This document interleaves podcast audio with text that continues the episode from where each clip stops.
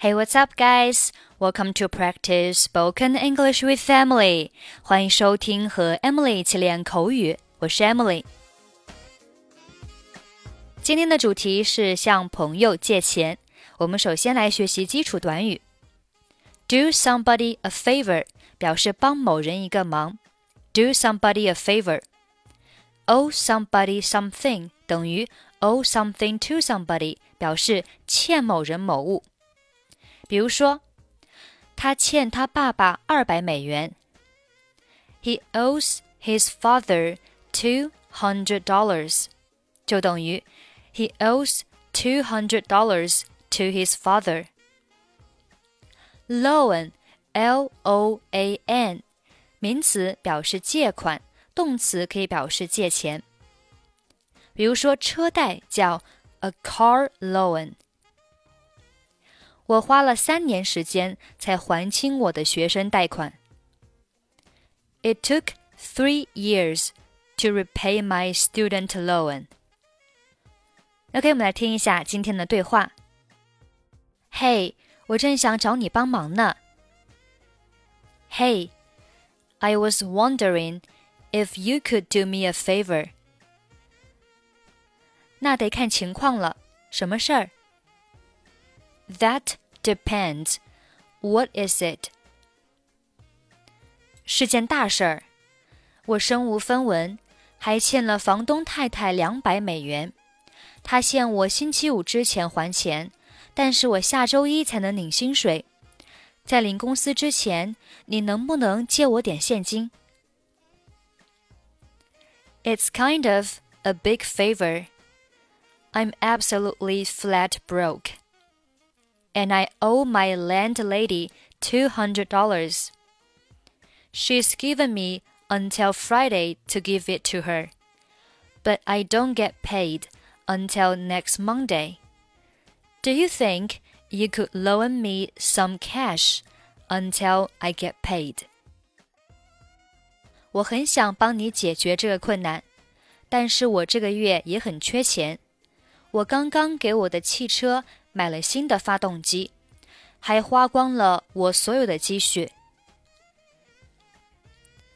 I'd love to help you out, but I'm a bit short on cash this month as well.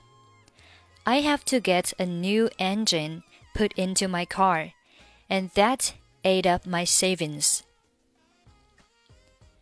如果你不能借我全款， 借我一部分也能帮上忙，我下周一一定还给你，我保证。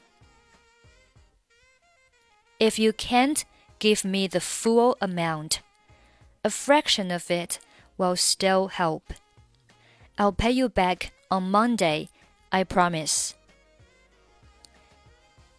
咱们看看啊，我撑到这周末一共需要五十块，那就还剩二十块给你。 要是有的话，我一定多给你一些。可是现在我名下真的没有什么钱了。Let's see. I've got about fifty dollars to get me through the weekend. I can only spare about twenty dollars. I would give you more if I had it. I just don't have much money to my name right now. 非常感谢，每一点钱都会非常有帮助的。要是你今天晚上没有什么安排的话，来我家吃晚饭吧。Thanks a lot. Every little bit will help. If you aren't doing anything tonight, why don't you come over and have dinner at my place? 那太好了，谢谢。 我几点钟过去？That'd be great, thanks. What time should I come over? 晚上六点怎么样？How about at 6 p.m.? 到时候见。See you then.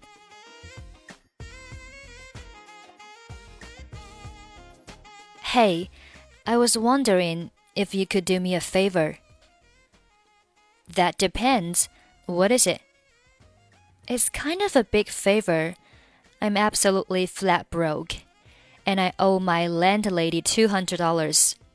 She's given me until Friday to give it to her, but I don't get paid until next Monday.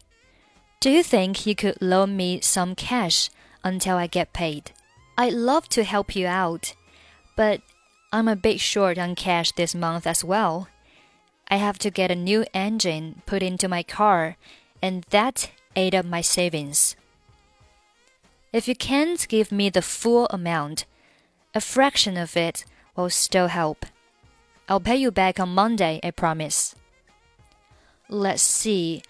I've got about $50 to get me through the weekend. I can only spare about $20.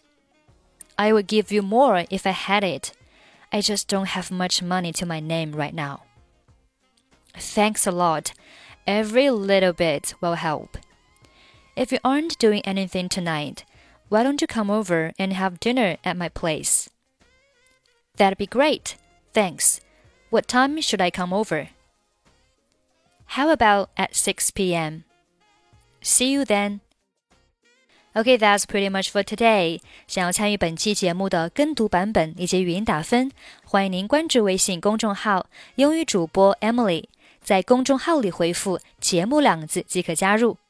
I'm Emily. I'll see you next time. Bye bye.